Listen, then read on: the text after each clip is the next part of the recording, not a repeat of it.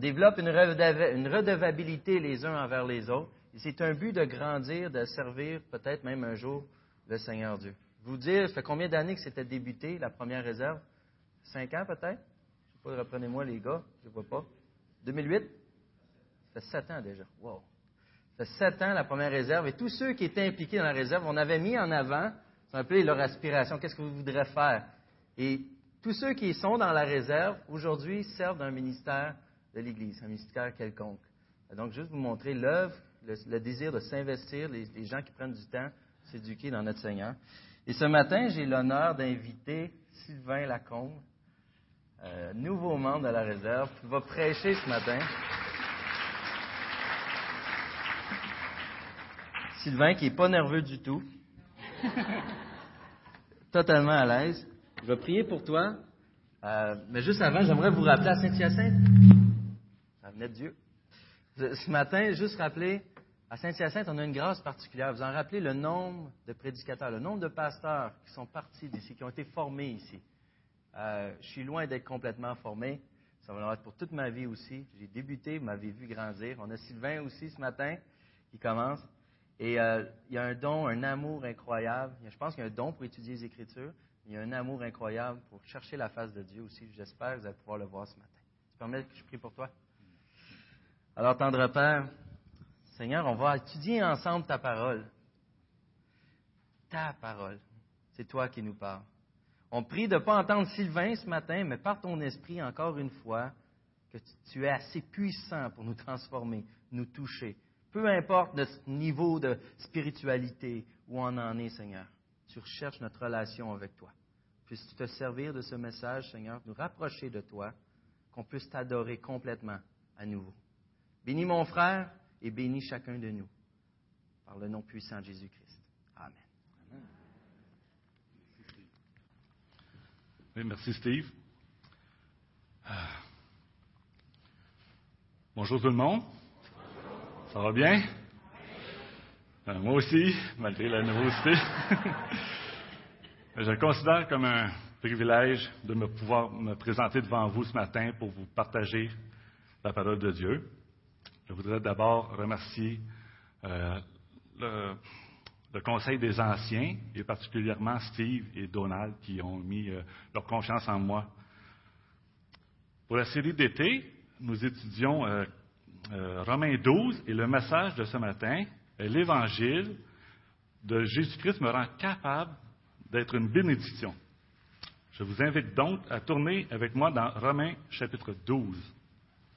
Et dites-moi quand vous êtes euh, au, chapitre.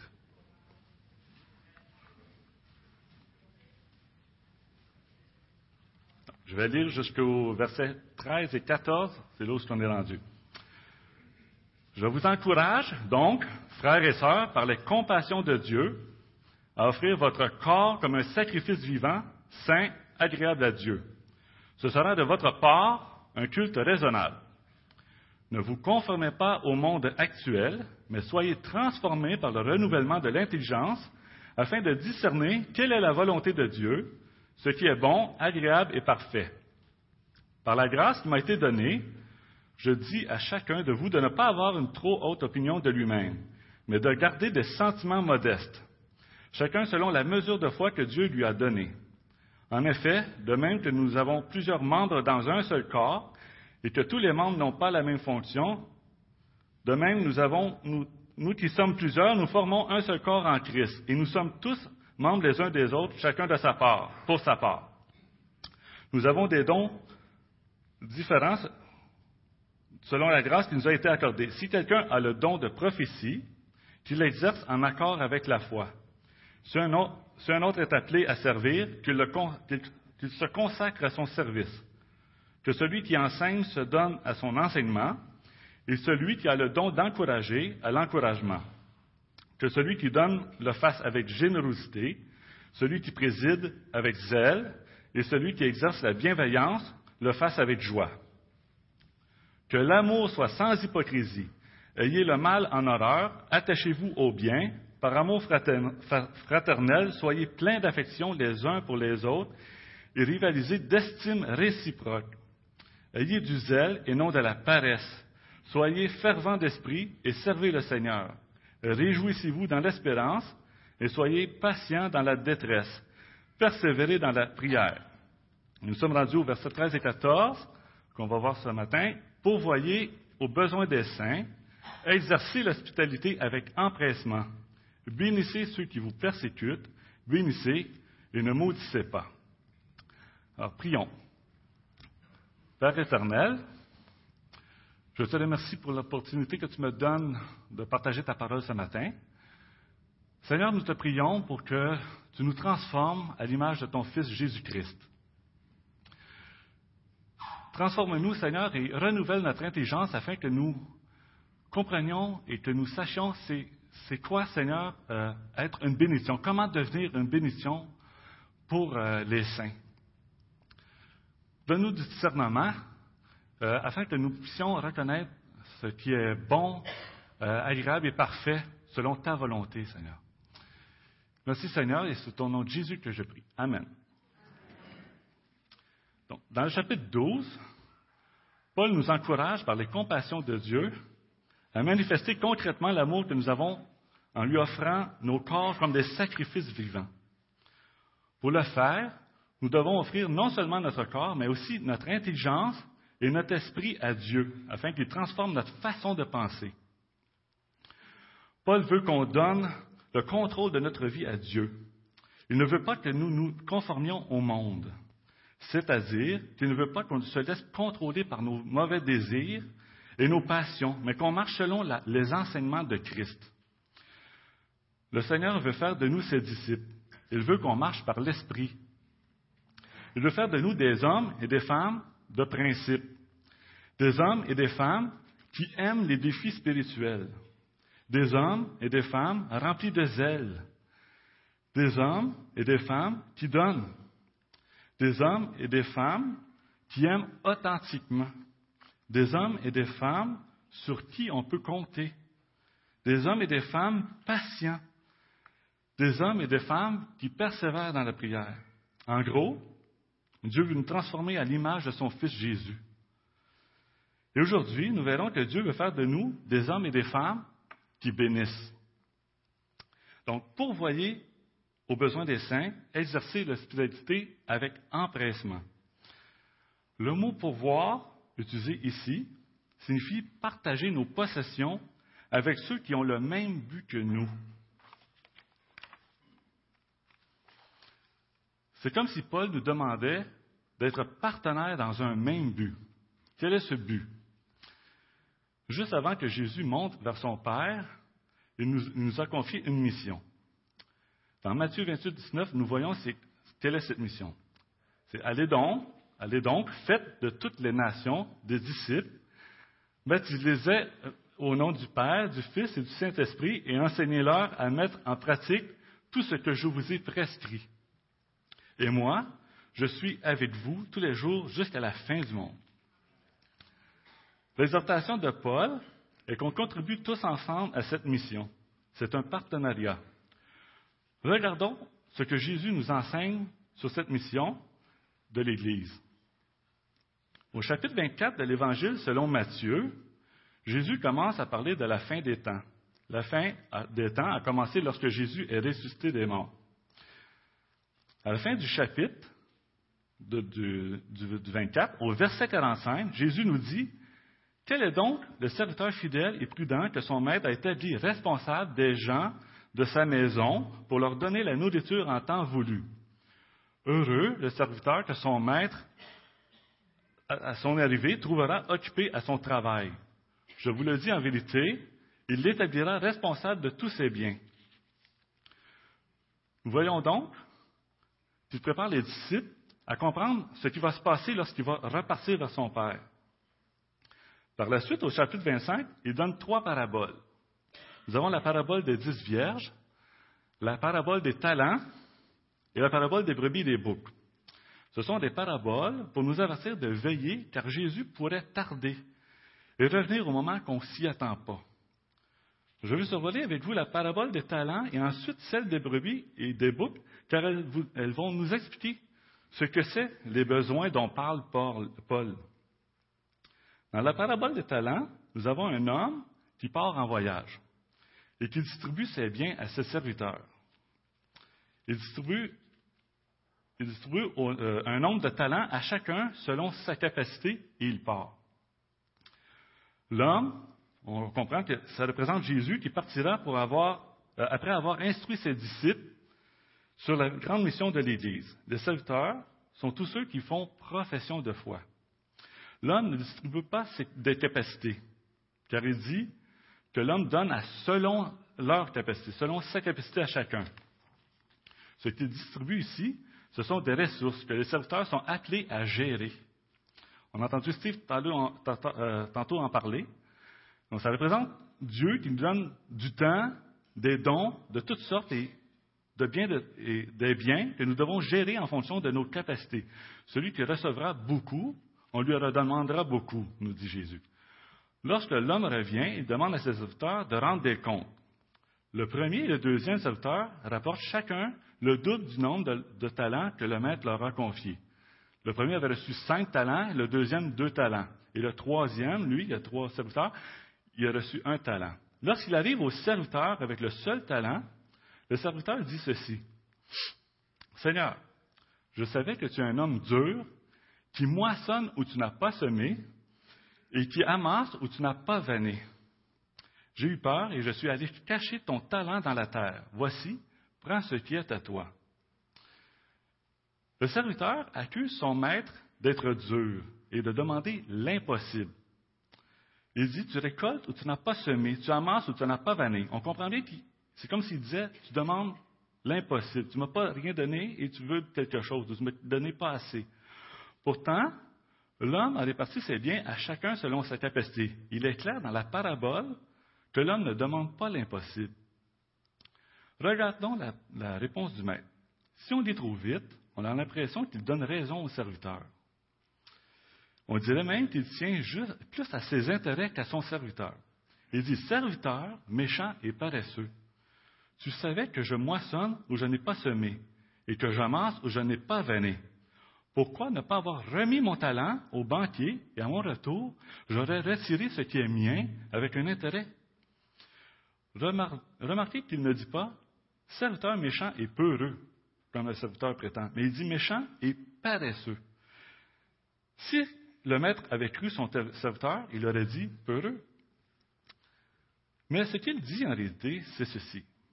Si c'est vrai que tu avais peur, que je sois dur avec toi, pourquoi pas avoir mis mon talent à la banque? Tu aurais pu rapporter des intérêts et tu n'aurais pas risqué de le perdre, la même chose que de l'enterrer.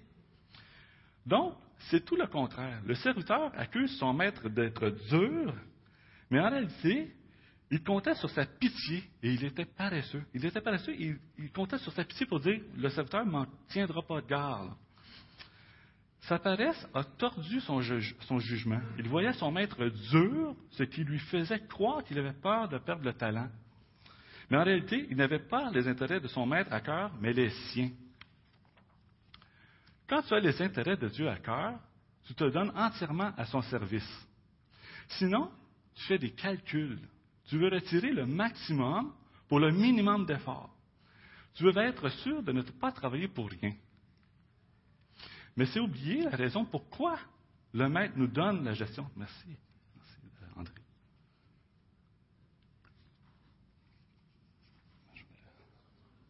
Ah, ok, merci.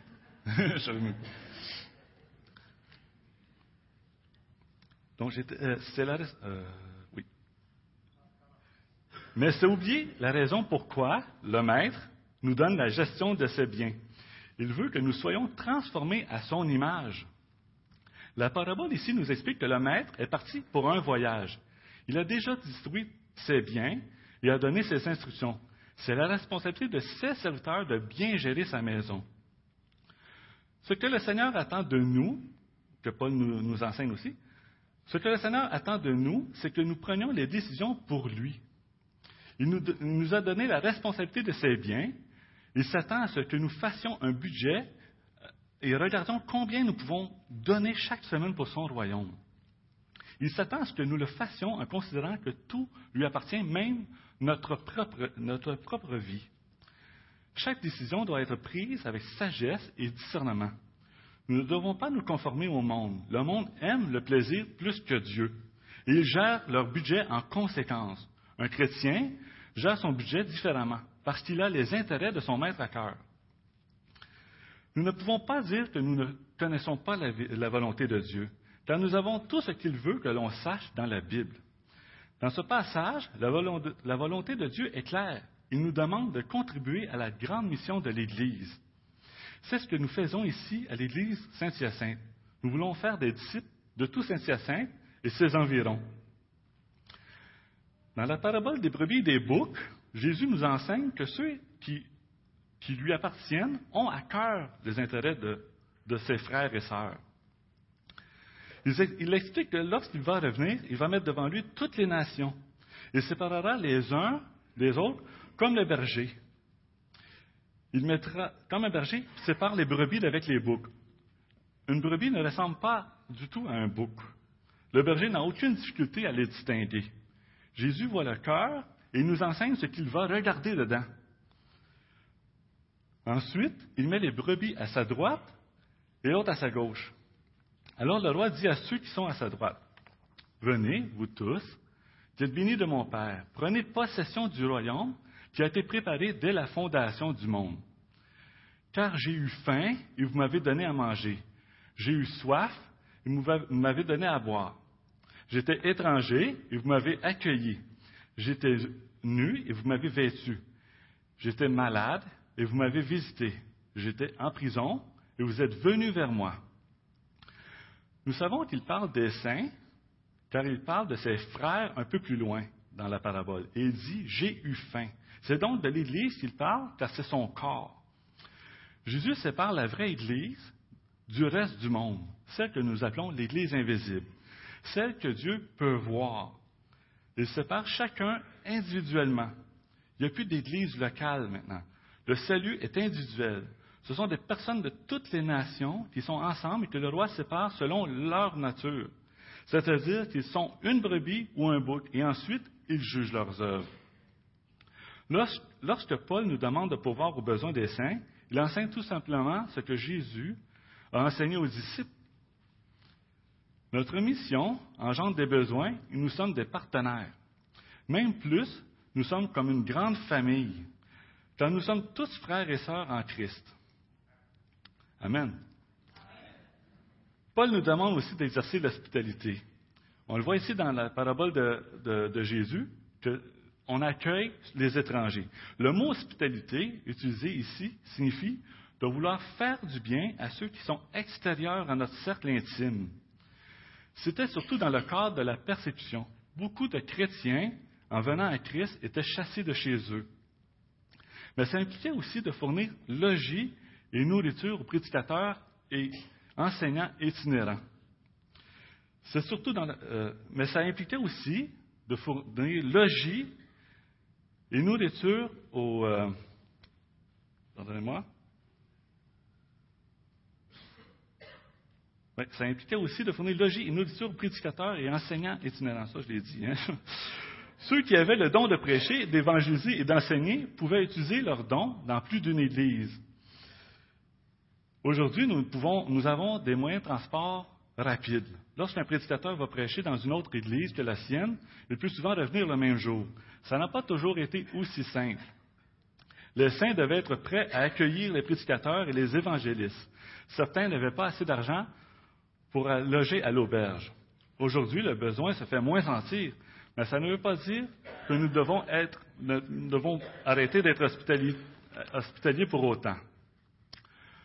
Notre Église nous donne plusieurs occasions d'être hospitaliers. Nous avons souvent, souvent des nouveaux venus qui viennent à l'Église que nous pouvons inviter soit à la maison ou au restaurant. Rappelons-nous Hébreu 13, 2. N'oubliez pas l'hospitalité, car en l'exerçant, quelques-uns, quelques-uns ont logé des anges sans le savoir. L'auteur fait allusion à Abraham et Lot. Abraham a reçu la promesse que le Messie serait sa descendance par l'ange qui l'a reçu. Et Lot, lui, a sauvé sa vie. Pour mettre en pratique notre hospitalité, nous avons ici le SEM. Le SEM cherche souvent des bénévoles, pouvait être une bénédiction pour les étrangers de cette façon. Une autre façon d'être une bénédiction, d'être une bénédiction est d'aller vers ceux qui, sont, qui ont une culture différente que nous. Vous pouvez aussi, si vous avez une voiture et le temps et de la place, offrir le transport à ceux qui n'en ont pas pour venir à l'Église. Mais il faut le faire avec joie, que les gens sentent qu'on le fait parce que ça nous rend joyeux d'avoir l'occasion d'être une bénédiction pour notre Seigneur. Une autre ressource que le Seigneur nous demande de bien gérer, c'est le temps. Nous sommes dans un pays où il est possible de travailler cinq jours et subvenir aux besoins pour toute la semaine. Souvent, nous pouvons envoyer une seule personne travailler pour subvenir aux besoins d'une famille au complet. Nous avons normalement deux à trois semaines de vacances par année sans travailler. Pourtant, on mange quand même. Certains accumulent assez d'argent pour pouvoir prendre une retraite, ce qui va permettre de vivre plusieurs années sans travailler. C'est seulement dans nos pays riches que nous pouvons le faire et dans notre petite partie de l'histoire. Pourtant, on n'arrête pas de dire qu'on en manque de temps. Il y a peut-être un problème là-dedans. Dieu nous donne tout ce temps libre pour pouvoir le servir et être une bénédiction pour les autres. Le temps est une ressource très précieuse. Nous ne savons pas combien de temps le Seigneur nous allouera sur cette terre. Seul lui le sait. Pourtant, nous agissons souvent comme si nous avions tout le temps du monde pour le servir. Le Seigneur nous demande de bien gérer notre temps en sachant que nous aurons à rendre des comptes. Il n'y a rien qui va rester caché. Tout, ce qui est secret va être révélé. Tout ce qui est secret va être révélé. Alors, servons-nous de ce que Dieu nous donne pour bénir. Dans la parabole, nous voyons que les brebis ont visité, ceux qui sont malades ou en prison. Lorsqu'on va voir un frère ou une sœur malade, nous accomplissons la, la, volonté de Dieu. Nous avons aussi reçu une personne ici qui s'appelait Asmic Jean-Jacques, qui nous a raconté qu'il a été visité continuellement par un pasteur en prison. Asmic, au départ, le faisait, le faisait venir tout simplement pour avoir une heure de liberté. Et il n'avait pas d'intérêt pour la parole de Dieu. Pourtant, le pasteur, sachant ça, a quand même continué d'aller le visiter pour qu'il ait son heure. Ça a fini par toucher Asmic, puis c'est pour ça qu'il s'est converti, qu'il nous a dit. Si vous avez réellement les intérêts de Dieu à cœur, vous trouverez un moyen de le servir, vous trouverez le temps.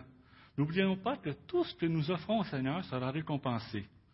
Le but n'est pas de faire plein d'œuvres pour assouvir notre culpabilité. Nous devons le faire parce que nous croyons que Dieu est généreux et qu'il nous récompensera au-dessus même de ce que nous méritons réellement.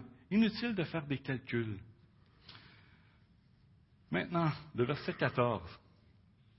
Bénissez ceux qui vous persécutent, bénissez et ne maudissez pas. pourquoi devons-nous bénir ceux qui nous persécutent, à part le fait que la parole nous le dit? Premièrement, parce que ça démontre que nous sommes les fils et les filles de notre Père céleste. Bénir ceux qui nous persécutent est ce qui démarque l'Église du reste du monde.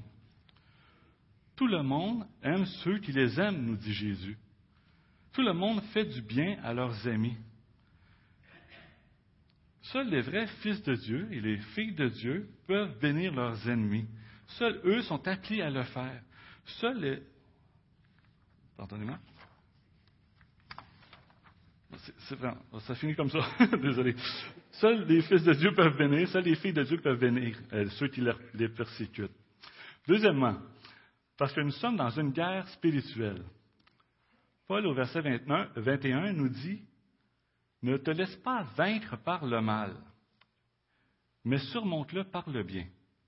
Dans Ephésiens, chapitre 6, versets 11 et 12, Paul nous demande de revêtir les armes de Dieu afin de tenir ferme contre les manœuvres du diable. On n'est pas en guerre contre des personnes, mais contre des puissances spirituelles derrière ces personnes. Ce sont des autorités, des souverains du monde céleste, du monde des ténèbres, des esprits du mal dans les lieux célestes. Aujourd'hui, certains diraient que nous nous battons pour des idées. C'est un peu vrai, mais en réalité, nous nous battons contre des esprits rebelles à Dieu. Ce sont des esprits mauvais qui sont derrière les idées. Nous devons les vaincre en demeurant fermes dans notre marche quotidienne pour résister contre les manœuvres du diable, nous dit Paul. Nous devons. Une de ces manœuvres, justement, est la persécution dont nous parlons ici. Les armes de Dieu sont les seules efficaces contre ces manœuvres. Il est bon de les apprendre par cœur. Paul utilise des items d'armure d'un soldat romain pour aider notre mémoire. Je les donne rapidement ici.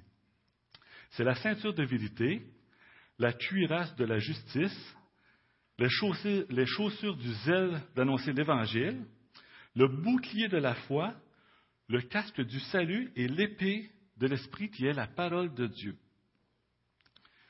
Le bouclier de la foi est intéressant ici pour, résister aux tentations de maudire ceux qui nous persécutent.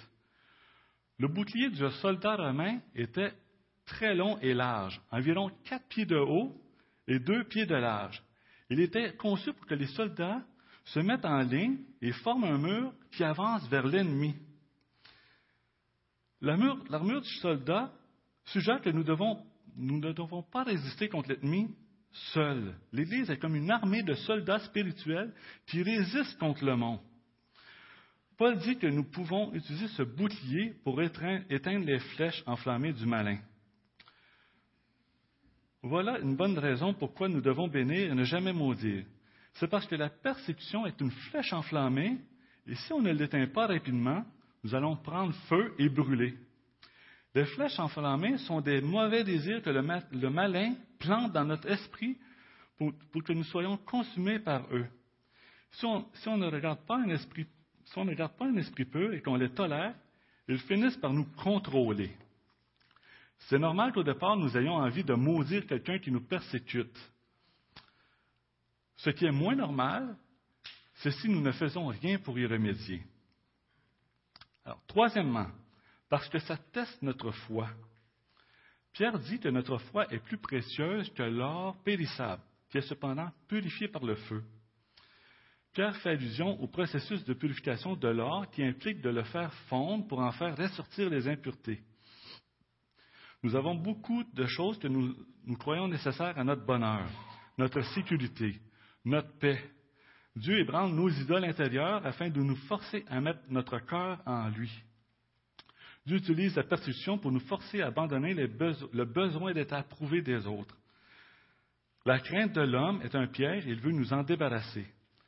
Les épreuves permettent aussi d'augmenter notre endurance spirituelle, notre endurance, nous dit Jacques. Il ne parle pas d'une endurance psychologique ou physique, il parle d'une endurance spirituelle.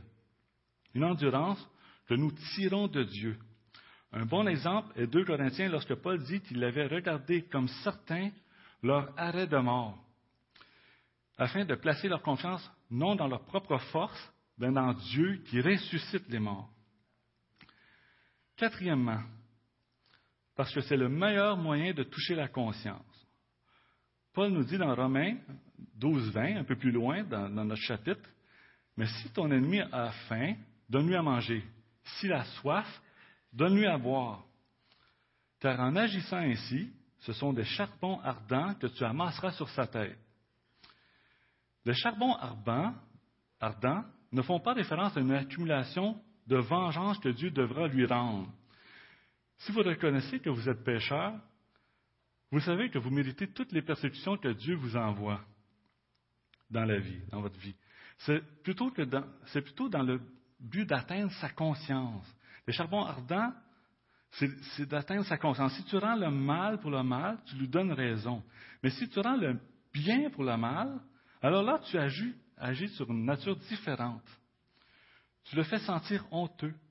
Tu agis par une intelligence renouvelée. Tu agis selon l'esprit. Tu deviens la grâce de Dieu dans ta vie et dans ton cœur. Dieu a gagné notre cœur exactement comme ça. On va le voir tantôt, c'est ce qu'on va, proclamer avec la Sainte Seine.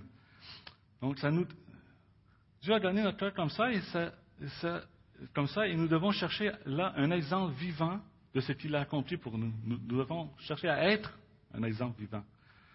Pour finir, cinquièmement, ça nous force à renouveler notre intelligence. Le méthodiste John Wesley voyageait le long d'une route et un jour, quand tout d'un coup, il se rappelait qu'il n'avait pas été persécuté pendant trois jours complets.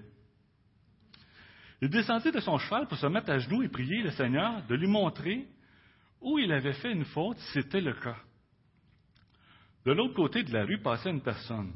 En entendant la prière, il dit, il prit une, une brique, hop, il prit une brique, et il dit, je vais donner une bonne leçon à ce méthodiste.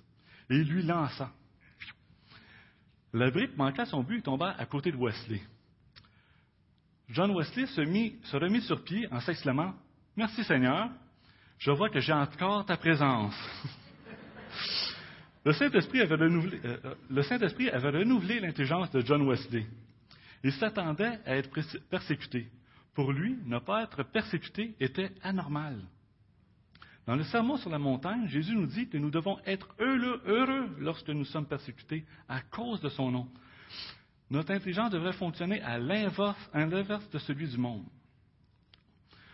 Pour terminer, nous avons vu quelles, sont les attentes de Paul lorsqu'il nous demande de, pouvoir, de pourvoir aux besoins des saints, d'être hospitaliers et de bénir ceux qui nous persécutent. L'Évangile nous rend capables d'accomplir sa volonté parce que nous avons reçu son Saint-Esprit et que c'est lui qui transforme notre manière de penser. Pour, le faire, nous, ne devons pas compter sur nos propres forces, mais sur Dieu qui ressuscite les morts, sur celui qui récompensera sa bonté. prions.